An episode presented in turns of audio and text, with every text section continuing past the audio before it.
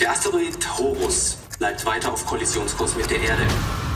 Europa befindet sich damit in der sogenannten Killzone. Weißt du, was natürlich der Vorteil ist, wenn du weißt, dass du nur noch acht Tage zu leben hast, quasi? Du brauchst kein Klopapier horten. Das stimmt.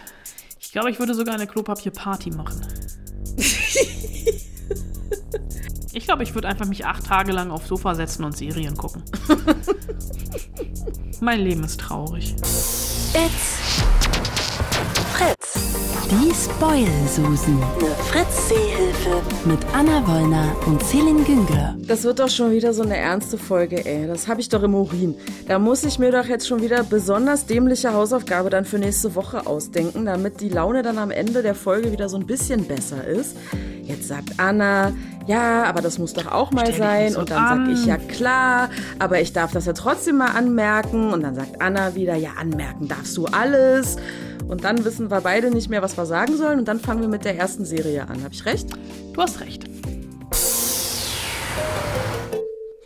Denn diese Folge der Spoil-Susen trägt den Titel Flucht im weitesten Sinne. Und äh, der erste Content dieser Folge dazu ist eine Miniserie namens Stateless. Ich bin geflüchtet und ich bitte um ein Schutzvisum. Äh, Nein, ich verstehe Ihre Sprache. Bitte, meine Frau, meine Kinder, ich, ich muss sie finden. Wir wurden getrennt. Da hatte ich neulich tatsächlich eine Diskussion darüber, dass wir privilegierte Westeuropäer uns ja gar nicht vorstellen können, wie sich das anfühlt, auf der Flucht zu sein vor Krieg und Terror und Verfolgung und ach, was auch immer, was ich mir gar nicht ausmalen möchte. Können wir uns das mit dieser Serie besser vorstellen, Anna?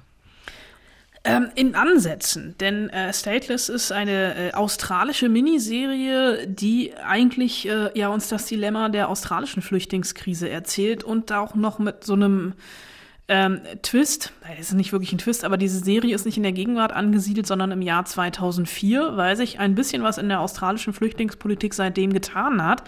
Das Ganze wurde nämlich outgesourced. Also ähm, Australien ist abgeschottet vor Flüchtlingen und die ganzen Flüchtlings- und Internierungslager, um die es auch hier in dieser Serie geht, also um eins davon, sind mittlerweile auf irgendwelchen Inseln vor Australien und gar nicht mehr im Land beziehungsweise auf dem Kontinent selbst. Und deswegen hat Kate Blanchett und die ihre Mitstreiter sich überlegt, das Ganze vor 15 Jahren anzusiedeln, wo es eben diese Internierungslager noch in Australien selbst gab.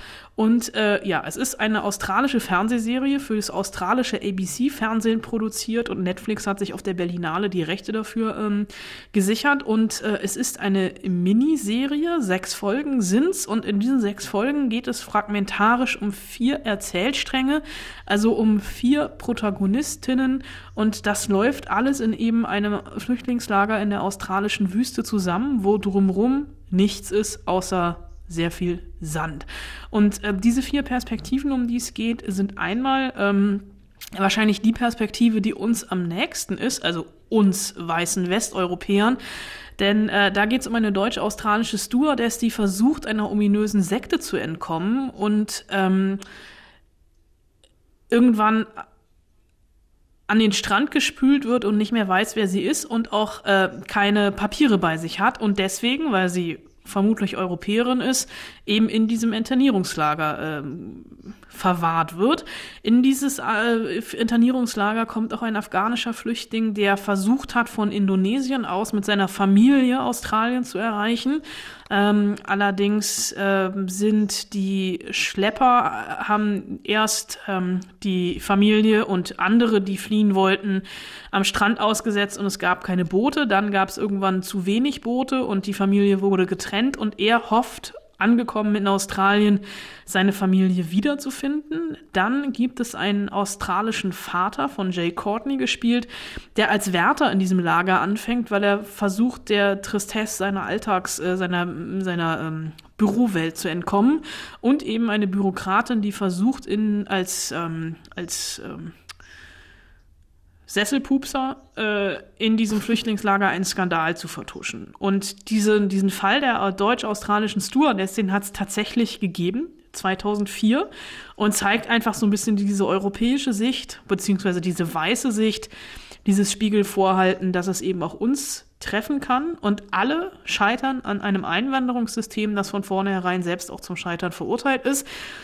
Das klingt relativ viel für vier, äh, für sechs Folgen. Es ist auch relativ viel und es ist aber alles so ähm, miteinander ver verwoben. Also die erste Folge äh, folgt noch am ehesten der, ähm, der Stewardess, die auch in dieser ominösen Sekte gefangen ist. Die beiden Sektengurus von Kate Blanchett und Dominic West gespielt. Und ähm, es sind aber knapp sechs Stunden und durch diesen ähm, durch diese unterschiedlichen Perspektiven ähm, bekommt es auch was Universelles. Also es ist irgendwann total egal, dass es ein australisches Flüchtlingslager ist. Es könnte wirklich überall sein. Und so ein bisschen das Erschütternde daran ist, dass es am Ende eigentlich nicht wirklich einen Gewinner gibt, sondern alles Verlierer sind, weil sie eben auf der Flucht sind und Kostbares verloren haben. Und die Gründe dafür sind ganz, ganz unterschiedlich. Und es ist wirklich eine Serie, die wehtut, weil sie einfach zeigt, was viele nicht sehen wollen. Und da wären wir wieder am Anfang der äh, Diskussion, die du vor ein paar Wochen hattest dass wir uns das ja alles gar nicht vorstellen können, so richtig. Stateless heißt diese Serie. Ähm, ist seit Mittwoch, den 8. Juli, auf Netflix zu sehen und Kate Blanchett spielt ja mit. Sie spielt nicht nur mit, sie hat ja auch mitproduziert und äh, auch am Drehbuch mitgeschrieben. Und äh, du hast sie deswegen getroffen, allerdings weiß ich jetzt nicht mehr genau wann. War das vor Corona, das in war, Corona drin? Das war kurz vor Corona, Corona, das war auf der Berlinale in diesem ah, Jahr. Ein mhm. sehr chaotisches Interview, weil eigentlich sollten wir mit Kate Blanchett alleine sprechen, aus Zeitgründen, weil die aber irgendwie total hinterherhingen. Haben sie uns ähm, Dominic West, den ich auch eigentlich sehr, sehr mag. Äh, unter anderem spielt er in der großartigen Serie The Affair mit und ähm, die Mitproduzentin der Serie, eine alte Highschool-Freundin von Kate Blanchett, mit ins Interview gesetzt. Und wir hatten eine halbe Stunde Zeit und es wussten natürlich, dass wir alle nur mit Kate Blanchett reden wollen. Und deswegen hat Dominic West in der Zeit Mittag gegessen und äh, die Produzentin hat uns einfach zugehört. Aber Kate Blanchett ist ja nicht so. Nee, Kate Blanchett ist wirklich, also ähm, ich sage das selten über Schauspieler, die ich treffe, beziehungsweise Schauspielerinnen, die ich treffe. Und es gibt wirklich ähm, Schauspielerinnen, die einfach eine Wahnsinnsaura haben. Ne? Du merkst, wenn sie einen, einen Raum betreten, ähm, da verändert sich was. Ne? Also es gibt Schauspieler, Schauspieler, die kommen zur Tür rein und sie sind da, die setzen sich und dann gibt's Kate Blanchett. Ich habe das bisher wirklich erst zweimal erlebt bei Kate Blanchett und bei Angelina Jolie. Schon bevor überhaupt die Tür aufgeht, ändert sich die Atmosphäre, also wirklich die Luftdichte und die Spannung und Kate Blanchett, also ich habe sie auch tatsächlich schon mehrfach getroffen, die geht nicht in einen Raum, sie übernimmt diesen einfach. Und ist äh, es bei Tilda Swinton nicht so ähnlich? Ja, doch bei Tilda Swinton ist es auch so, aber bei Tilda Swinton ist es noch mal so ein Ticken anders als bei Kate Blanchett, weil Kate Blanchett einfach also die äh, die, die, die, die schwebt halt in den Raum und dann hat die diese ganz, ganz krasse Stimme. Also ich, wenn, wenn es funktioniert, wenn es erlaubt wäre und man nur die Stimme von einem Menschen heiraten könnte. Ich glaube, ich würde die Stimme von Kate Blanchett heiraten wollen und die kann mir wirklich alles erzählen. Äh, und die hat also so, ein, so eine totale Verbindlichkeit im Gespräch, aber auch so ein bisschen so eine, so eine Distanz. Also das meine ich gar nicht negativ. Die wirkt halt einfach wie aus einer anderen Welt. Und das ist sie auch. Also es ist unglaublich. Ähm, und bei Stateless hat sie ja nicht nur äh, die, es ist ja noch keine Hauptfigur, die sie spielt, sondern eine Nebenfigur. Sie hat mitproduziert und geschrieben und deswegen, also es ist ja wirklich ein politisches Thema.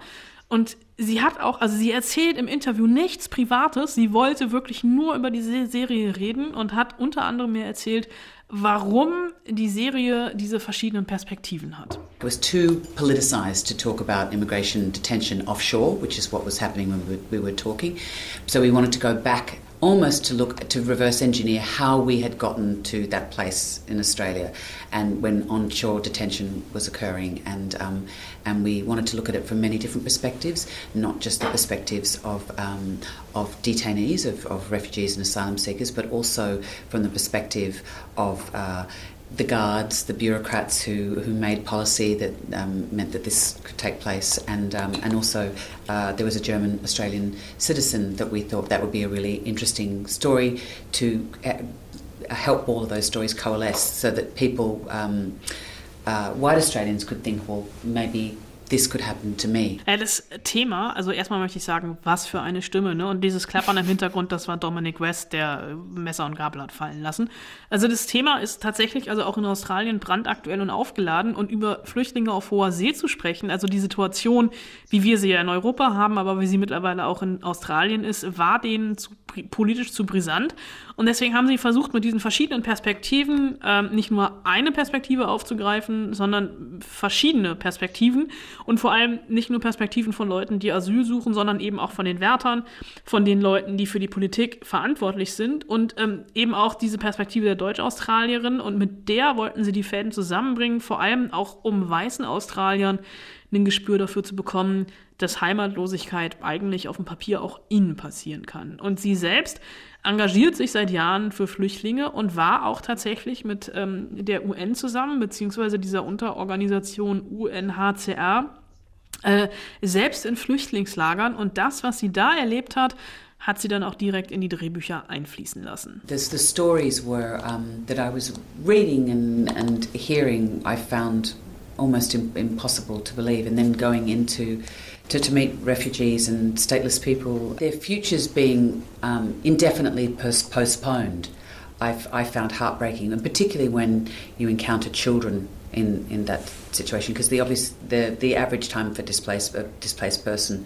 is almost 20 years, and so that's that's an entire that's an entire childhood, and that's um, you know make very very difficult to um, to build a future out of that. So I find it heartbreaking as a as a parent. Ja, zu sehen, wie es den Staaten und heimatlosen Menschen in Flüchtlingslagern geht, das können wir uns gar nicht vorstellen, ohne auch einfach selber mal da gewesen zu sein, weil einfach die, äh, die Zukunft der Leute, die da sind, aufgeschoben ist, vor allem die der Kinder. Also man muss sich das so vorstellen, in Australien diese, ähm, diese Lager, diese Internierungslager, die Leute werden da nicht nur durchgeschleust und danach dann in irgendwelche Flüchtlingsheime verteilt, die bleiben da eine ganze Weile. Also die durchschnittliche Aufenthaltszeit in den Lagern ist um die 20 Jahre und das ist einfach mehr als die Dauer einer ganzen Kindheit. Und daraus dann auch eine blühende Zukunft zu entwickeln, das ist fast unmöglich. Und sie selbst ist Mutter und für sie ist es dann natürlich, also als Mutter vor allem auch herzzerreißend, die Schicksale der jungen Menschen da zu sehen. Und sie findet so ein bisschen die Haltung ihrer australischen Landsmänner und Frauen ziemlich heuchlerisch. There's a schism, I think, in a lot of countries. I see it in America and I, I definitely see it in Australia. When the story that we tell ourselves about who we are is entirely antithetical to the way we're behaving. And that Australians, I think, still tell themselves that we are open and um, friendly and warm and welcoming and share your toys, children. You know, that's who we are. But yet, our immigration policies speak to an entirely different dark side of Australia. Ja, sie sieht einfach, dass da eine Spaltung stattfindet.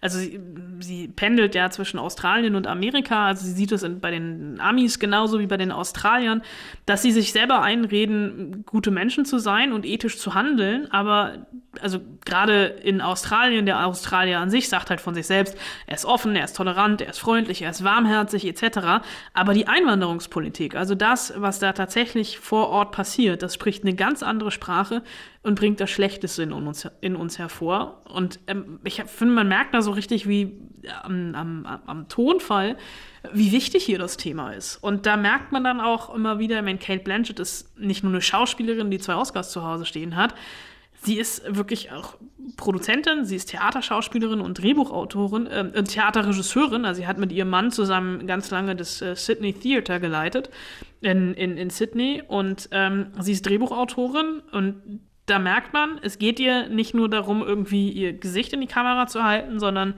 es geht ihr um viel, viel mehr.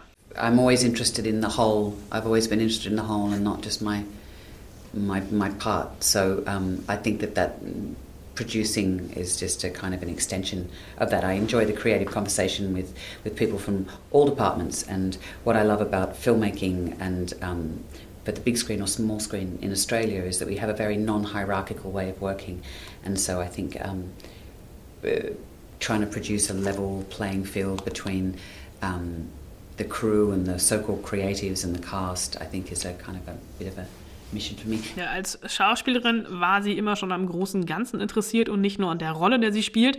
Und dass sie jetzt vermehrt produziert, ist dann eigentlich nur konsequent. Und sie hat auch immer schon, selbst noch als Schauspielerin, mit allen Departments beim Film gesprochen. Und das liegt auch ein bisschen daran, dass in Australien sehr, sehr flache Hierarchien am Set sind. Und jetzt als Bindeglied zwischen all dem zu stehen, also als Schauspielerin, als Drehbuchautorin und als Produzentin, ist für sie, für sie tatsächlich eine Art ja, Berufung. Und ich glaube, meine Berufung ist es, dass ich ihr beim nächsten Treffen einen Heiratsantrag mache. Weil diese Stimme. Nur ihrer Stimme. Nur ihrer Stimme. Stimmt, nur ihrer machen.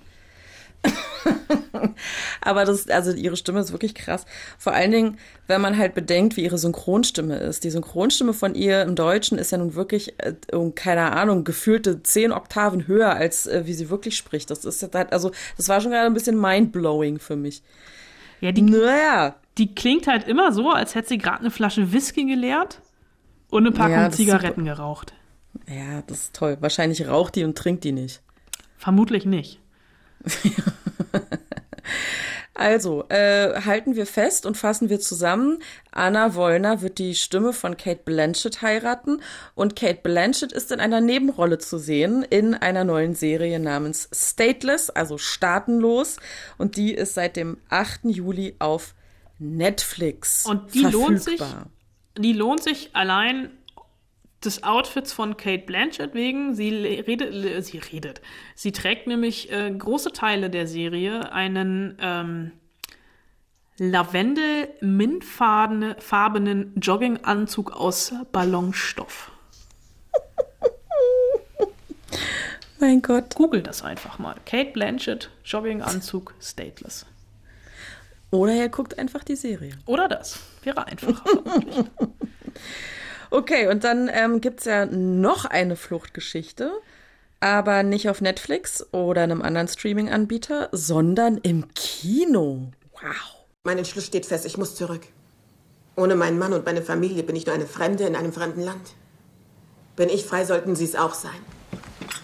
Ich werde sie rausschaffen. Immer einzeln. Angefangen bei meinem Mann. Ich brauche einen Anzug für ihn und ein Kleid für mich, dass ich aussehe wie eine freie Lady. Harriet, äh, von der ich zugegebenermaßen vorher noch nie was gehört habe, aber es geht tatsächlich um eine wahre Geschichte, eine wahre, also real existierende Frau. Nicht mehr, aber früher. Äh, stimmt, also sie ist ja mit, mittlerweile, also mittlerweile ist gut, ich glaube, jetzt muss ich kurz rechnen, ich bin noch in Mathe so schlecht. Sie ist vor über 100 Jahren, ich würde mal sagen vor 120, 130 Jahren ungefähr gestorben. Äh, und Harriet, der Weg in die Freiheit, erzählt die wahre Lebensgeschichte der Freiheitskämpferin Harriet Tubman, äh, die auch tatsächlich mal vor ein paar Jahren im Gespräch war auf der 20-Dollar-Note in Amerika, also auf dem amerikanischen 20-Dollar-Notenschein, Geldschein gedruckt zu werden, was dann aber dann kam Trump und der hat das verhindert, denn ähm, Harriet Tubman äh, war eine Antisklaverei-Aktivistin und Bürgerkriegsheldin. Äh, und der Film erzählt gar nicht so sehr von ihren Bürgerkriegsheldentaten, sondern ähm, wie sie selber äh, aus der Sklaverei ausgebrochen ist im Jahr 1849 ähm, und von den Südstaaten in die Nordstaaten 100 Meilen gelaufen ist und dann aber unter dem Codenamen Moses zurück in die Südstaaten ging, um erst ihren Mann und dann viele andere aus der Sklaverei zu befreien. Und ähm, da eben dieser lange Weg in die Freiheit und das ist ähm, äh, also ich bin da so ein bisschen hin und her gerissen. Es ist auf der einen Seite natürlich äh, ein sehr, sehr wichtiges Thema, eben weil in Europa oder bei uns in Deutschland wahrscheinlich so gut wie niemand äh, mit dem Namen Harriet Tubman was anfangen kann, konnte. Also ich kannte sie, bevor ich den Film gesehen habe, äh, auch nicht. Aber es ist halt für so ein Biopic ähm, über eine Frau, die äh, als äh, der Sklaverei entkommt und dann halt wirklich äh, ihr Leben der Gemeinschaft widmet und immer wieder ähm, ihr eigenes Leben riskiert, also weil sie dann auch ähm, in diesem Underground äh, Railroad System, also diesem äh, Fluchthilfnetzwerk, ähm, das äh, unter dem Namen Underground Railroad bekannt wurde, ähm, Hunderte von Leuten geholfen hat, äh, von den Süd- in die Nordstaaten zu kommen, etc.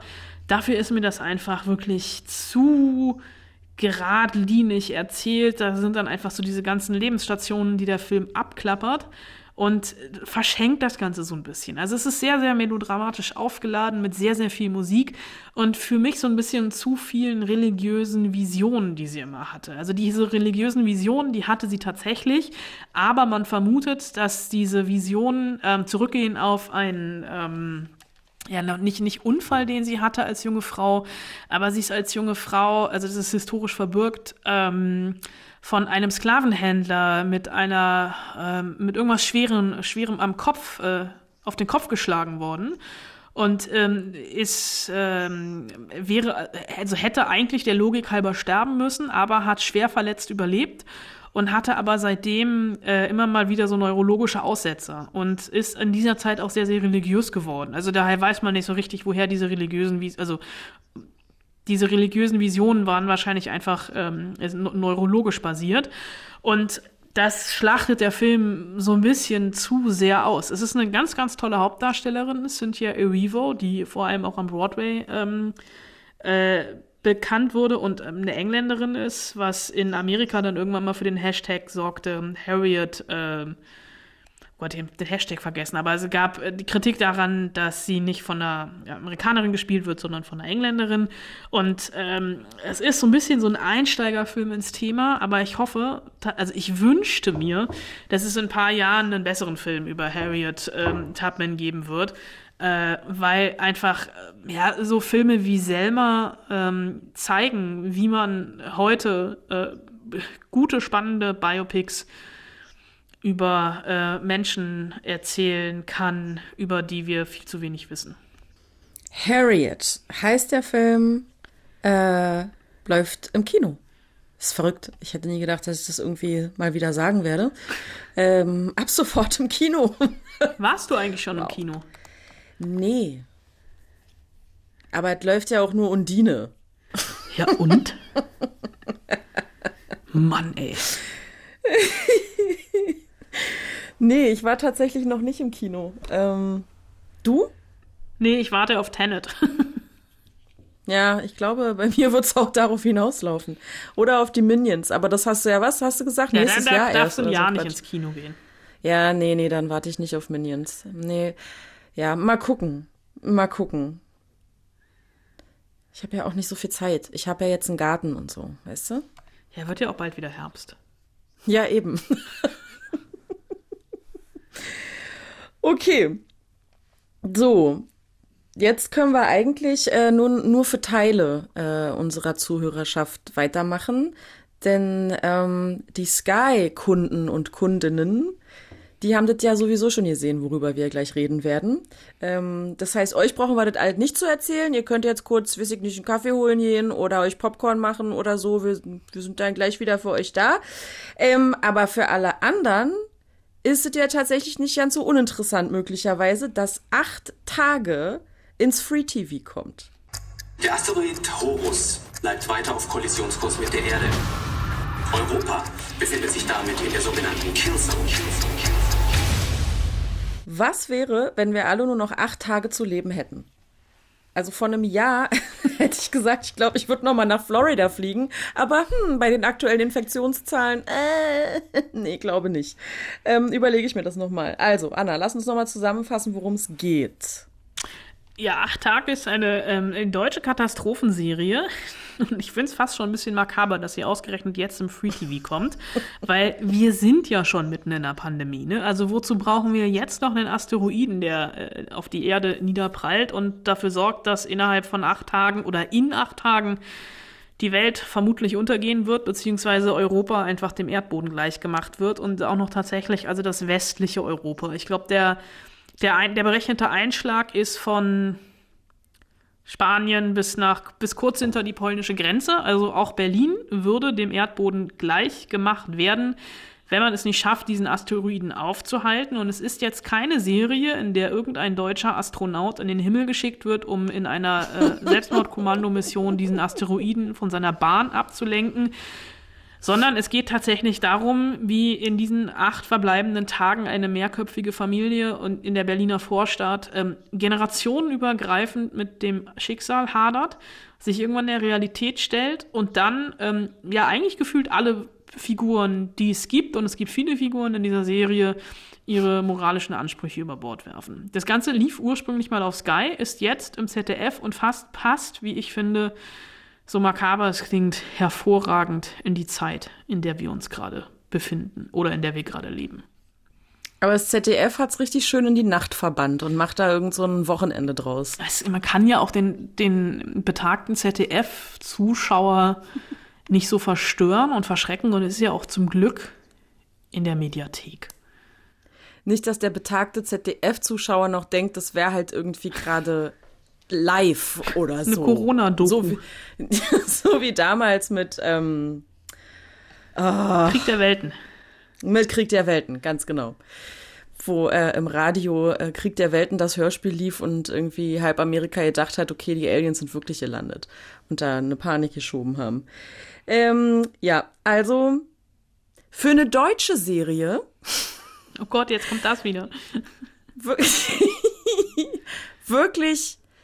die ist wirklich gut. Also, also äh, ich bin auch dran geblieben. Es gab ein paar Figuren, die haben mich richtig krass genervt, aber über die guckt man dann auch drüber hinweg. Ja, aber ich glaube, du brauchst in so einer Serie Figuren, die dich nerven. Und ich finde es halt einfach auch so, also dieses, das Figurenensemble, also wir haben halt diese Ärztefamilie mit Marc Waschke und Christiane Paul, die einfach nur ihre Kinder, also die sich einen eigenen Arsch retten wollen. Wir haben, ich glaube, der Bruder von, ist der Bruder von Christiane Paul, von Fabian Hinrichs gespielt, der äh, irgendwie Politiker ist und ihn, mhm. äh, also der will seine schwangere Frau und sich selbst irgendwie noch so auf den einen der letzten Flieger buchen, die das Land verlassen, gen Amerika, wo halt der Einschlag nicht so dramatisch sein wird und äh, schmuggelt sich dann irgendwie noch in einen Bunker mit rein. Und dann haben wir die Figur von David Striso, der total Mischugge ist und sich so, Prep, so Prepper-mäßig den Bunker gebaut hat. Und dadurch, dass aber halt alle überreagieren, also naja, nicht überreagieren, aber halt einfach panisch reagieren. Also wirklich von den Erwachsenen bis zu den Teenagern, die sich ja vor allem feiernd aus dem Leben verabschieden wollen, die sind in ihrem Handeln alle zutiefst menschlich. Und das ist aber auch genau das, was wir gerade, also diese Bandbreite an Handlungen, äh, also es ist ja nicht dieser klassische Heldenplot, das sehen wir ja auch gerade ähm, in der, äh, in der Corona-Krise, also wie die Menschen sich verhalten, wenn es denn mal mhm. auf einmal ernst ist. Und da ist wenn halt, die Kacke am Dampfen ist. Wenn die Kacke am Dampfen ist. Und da ist, also es ist halt tatsächlich dann also die Fallhöhe zwischen äh, Asteroideneinschlag auf der Erde und weltweiter Pandemie. Da ist noch zum Glück, also wir sind noch nicht so weit wie in acht Tage, aber wer weiß, wie lange das noch dauert. Und da sind schon, also da sind halt auch einfach Bilder, die, äh, also in dieser Serie, äh, einmal, also das sind, könnten auch theoretisch Nachrichtenbilder aus den letzten drei Monaten sein. Ne? Also so dieser komplett verwaiste ähm, Parkplatz, das haben die in Brit Süd gedreht, ähm, an der U-Bahn-Station. Ähm, der komplett verwaiste Parkplatz vor der Polizeistation. Oder dann auf der anderen mhm. Seite auch schon wieder der randalierende Mob im Regierungsviertel, ne? Also mit so brennenden mhm. Mülltonnen und sowas. Das mhm. ist alles gar nicht mehr so weit weg. Und das finde ich halt schon krass, dass halt einfach in Anführungsstrichen nur eine globale Pandemie, die äh, krasse Zahlen hat, aber äh, runtergebrochen, also wir ja irgendwie gerade noch so einigermaßen glimpflich davon kommen und diese Bilder haben. Und da ist es halt einfach wirklich das Wissen, in acht Tagen ist alles vorbei. Und die Serie erzählt es ja auch konsequent bis zum Ende durch. Also ich habe so mit der allerletzten Schlussszene so ein bisschen, ein bisschen ein Problem. Ja. Wo ich so dachte, ja. ah, fünf Minuten vorher aufgehört, wäre es halt geiler gewesen. Ja. Äh, weil äh, ich, äh, nee, das ist jetzt, nee, also ich habe einfach mit den das letzten fünf. Minuten ein Problem. Also, ähm, aber bis dahin fand ich das schon ganz geil. Aber, weißt du, was natürlich der Vorteil ist, wenn du weißt, dass du nur noch acht Tage zu leben hast, quasi? Du brauchst kein Klopapier horten. Das stimmt. Ich glaube, ich würde sogar eine Klopapierparty machen. ja, Partys werden da auch viel gefeiert, das stimmt. Du brauchst kein Klopapier, du brauchst keine Hefe. Ja. Sei denn, du willst einen Weltuntergangs-Hefezopf backen. Also einen richtig großen, ja. Aber Klopa Klopapier aber ist, glaube ich, das Letzte, was ich kaufen würde. Ja, in der Tat. Ich glaube, ich würde einfach Tat. mich acht Tage lang aufs Sofa setzen und Serien gucken. mein Leben ist traurig. Also, acht Tage äh, die Serie jetzt im Free TV auf äh, ZDF Neo ab dem 11. Juli. So, apropos Serien und Filme gucken, acht Tage lang. Ähm, es gab eine Hausaufgabe für diese Woche, natürlich. Und zwar ähm, Serien und Filme, in denen geflohen wird. Komisch, was? Wie bin ich darauf nur gekommen? Ähm, und ihr habt uns geschrieben an spoilsusen.fritz.de. Christian hat wieder halbe Romane geschrieben äh, und Julian hat geschrieben. Anna, ich würde vorschlagen, wir teilen uns Christian auf. Das wäre auch mein Vorschlag gewesen. Fang du doch einfach an. Also, Serien und Filme, in denen geflohen wird. Nummer eins bei Christian ist The Rain, eine dänische Fernsehserie. Die unsichtbare Bedrohung in Form eines tödlichen Virus klingt abgedroschen und ist nicht neu, wird in The Rain aber von guter Charakterentwicklung, Partnerschaften sowie ausreichend nachhallenden Ein- und Zwietrachten gut ins Hintergrundrauschen integriert. Im Grunde ist die tödliche Bedrohung auch nicht unsichtbar, sondern wird dann zur Gefahr, wenn es regnet oder jede Art von natürlichen Gewässern ins Spiel kommen. Wieso im Regen ein Virus steckt, wie weit die Forschung des Phänomens ist, das darf jeder selbst herausfinden. Wichtig ist, es gibt ständige Bedrohungen, vor denen geflohen wird. Menschen mit Waffen, Ellenbogengesellschaften und eigenen Grundsätzen. Ich habe dazu eine kurze Anmerkung, wenn ich darf Bitte. diese The Rain-Serie ist doch diese Serie, wo denn da auch äh, die eine Familie, das ist kein Spoiler, weil es gleich in der ersten Folge passiert, in diesem Bunker ist. Und da ist doch dann Bruder und Schwester. Und der Bruder nervt doch die ganze Zeit damit, weil er den Namen der Schwester grölt. Oder nie, die Schwester grölt den Namen des Bruders in einer Tour. War das nicht so? Also die sind am Anfang in dem Bunker. Also es gibt dann halt, also es gibt diesen Regen. Also Ja. Und die, der, der, der, die fahren in den Bunker.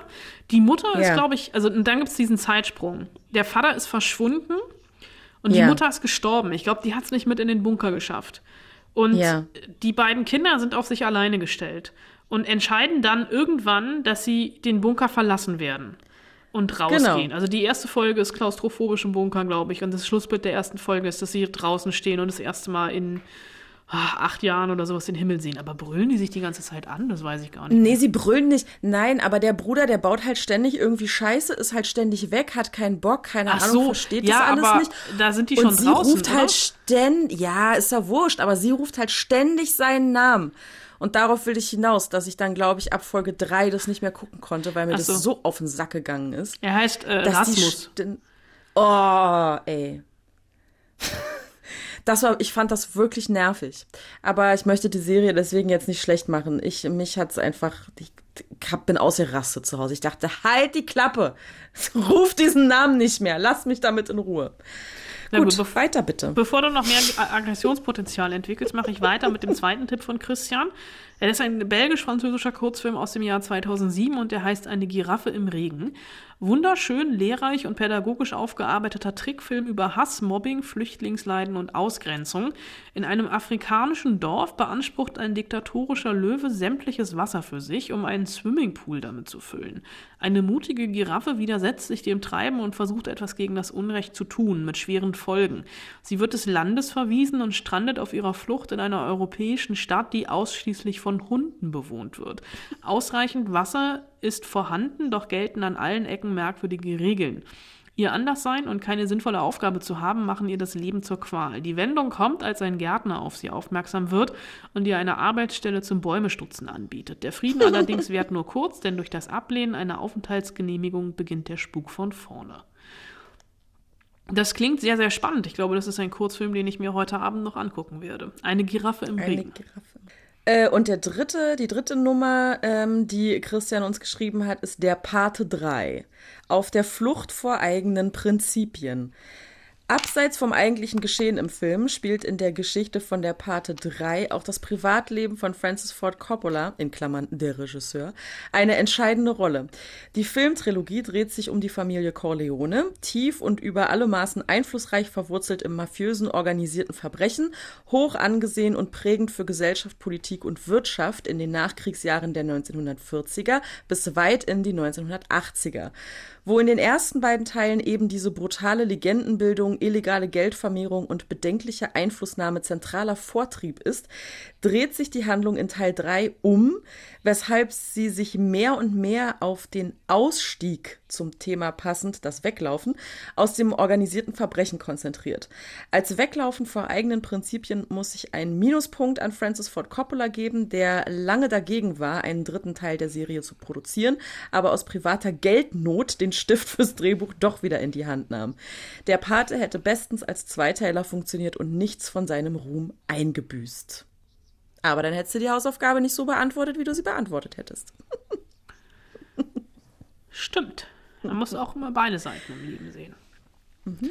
Kommen wir zu Julian der uns auch drei Tipps gegeben hat. Der erste, bei der Aufgabenstellung musste ich sofort an Oh Bother Where Art Thou denken. Ein großartiger Film mit George Clooney in der Hauptrolle. Eine Gruppe von drei Männern flieht aus ihrer Strafkolonie und versuchen klarzukommen. Währenddessen stolpern sie über Wassernixen, den Kuckucksklan und werden nebenbei noch zu Musikstars. Dann schreibt Julian weiter, dann natürlich Prison Break. Ich denke, dazu muss man nicht viel sagen. Michael Schofield geht bis an die Zähne tätowiert ins Gefängnis, um sich und seinen Bruder zu befreien.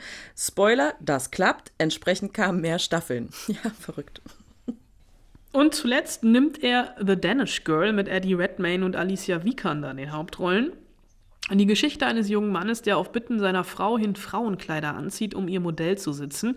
Während dieser Prozesse erkennt er mehr und mehr, dass er sich in Frauenkleidern wohler und echter fühlt. Er realisiert mehr und mehr, dass er mehr als mehr Frau als Mann ist und beginnt auszubrechen bis hin zur Geschlechtsumwandlung. Sehr bewegender Film fand ich. Äh, bin ich jetzt dran? Bestimmt. äh, du bist dran, ja.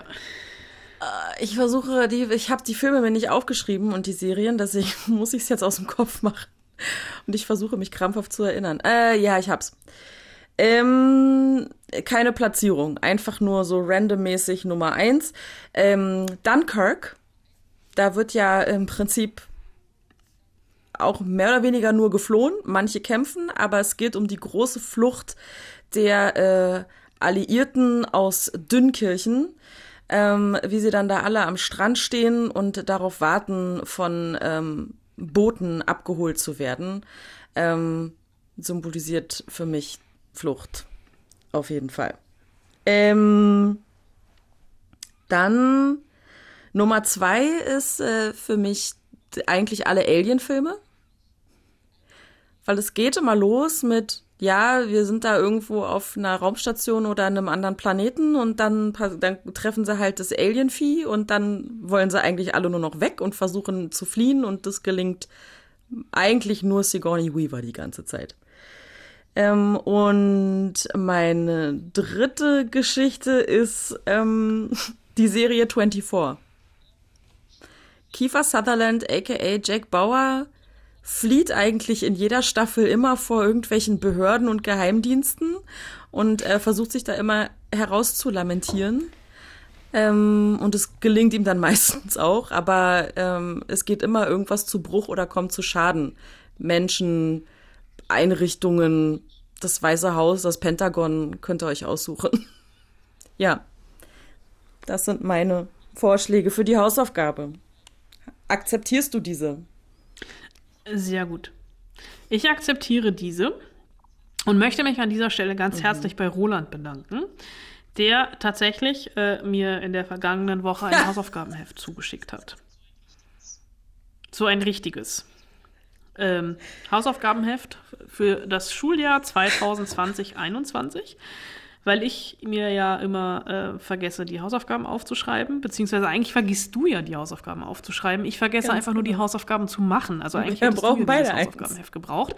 Äh, wir können es einfach immer gerne von Woche zu Woche hin und her schicken. Also ich schreibe mir die Hausaufgaben auf und dann schicke ich es dir, damit du weißt, ja. was die Hausaufgaben waren. Aber äh, also ich habe mich tatsächlich sehr gefreut über dieses Hausaufgabenheft und werde es ähm, nutzen. Es liegt nur leider gerade in einem Der anderen Hund Raum. Das heißt, gefressen. ich werde es Mm. Heute nicht benutzen. Der Hund hat's, mein Hamster hat's gefressen. Der Hamster hat Wasser drüber gekippt. Aber nichtsdestotrotz, äh, ich habe tatsächlich auch die Hausaufgaben gemacht. Und äh, an, an, an, an, dritter Stelle ist äh, bei mir ein Film, den ich äh, tatsächlich nochmal ausgetauscht habe äh, aus einem traurigen Anlass, weil am Montag ähm, die Filmmusiklegende Ennio Morricone gestorben ist. Und das bekannteste Werk von ihm ist natürlich Spiel mir das Lied vom Tod. Ein Klassiker des Western-Genres, in dem es natürlich auch um Flucht geht. Und deswegen habe ich äh, bei mir auf Platz 3 Spiel mir das Lied vom Tod. Auf Platz 2 habe ich äh, auch einen modernen Klassiker, äh, einen Film, bei dem ich damals böse behauptet habe, also böse, ich behaupte es auch immer noch, ähm, fahren eine Stunde nach, eine Stunde fahren sie von links nach rechts und eine Stunde fahren sie dann wieder von Warte, rechts nach links sagen, in die andere sagen. Richtung. Mad Und- Max Fury Road. Genau. Für mich einer der großartigsten Filme der letzten zehn Jahre, in denen es ja auch um Flucht geht, weil sie ja auch fliehen. Also Tom Hardy flieht, bis er dann auf als Mad Max, bis er dann auf ähm, Furiosa trifft. Und äh, diese äh, Schlussszene, also diese Schlussmusikszene, ist großartig. Nun habe ich auch noch tatsächlich einen etwas persönlichen Bezug zu diesem Film. Ich war, der, der Film ist relativ lange gedreht worden ähm, und äh, hat dann relativ lange auch gebraucht, bis er ins Kino gekommen ist. Und unter anderem wurde der Film 2012 im Juli in Namibia in der Wüste gedreht. Und ähm, ich war im Juli 2012, beziehungsweise im Juni 2012, war ich in Namibia und fuhr durch die Wüste und mir kamen diese monströsen Autos entgegen. Und das war so ein krasser Moment. Also die, die fuhren halt gerade, also die haben halt die, die, sie waren ein bisschen vor den Dreharbeiten da und die haben die Sets gerade aufgebaut. Und da kam halt, also ich, wenn du durch die namibianische Wüste fährst, du triffst halt tagelang keinen Menschen gefühlt. Und wir fahren so ganz stupide tagelang oder stundenlang geradeaus auf einer Sandpiste und auf einmal kommen dir diese Autos entgegen. Ich habe wirklich gedacht, es gab eine Apokalypse, die wir ver verpasst haben. Es war so ein krasser Moment. Bis dann halt irgendwann unser Guide meinte, nee, nee, eine Düne weiter drehen, die Mad Max Fury Road, was dann natürlich Sinn gemacht hat, aber das war schon ziemlich krass.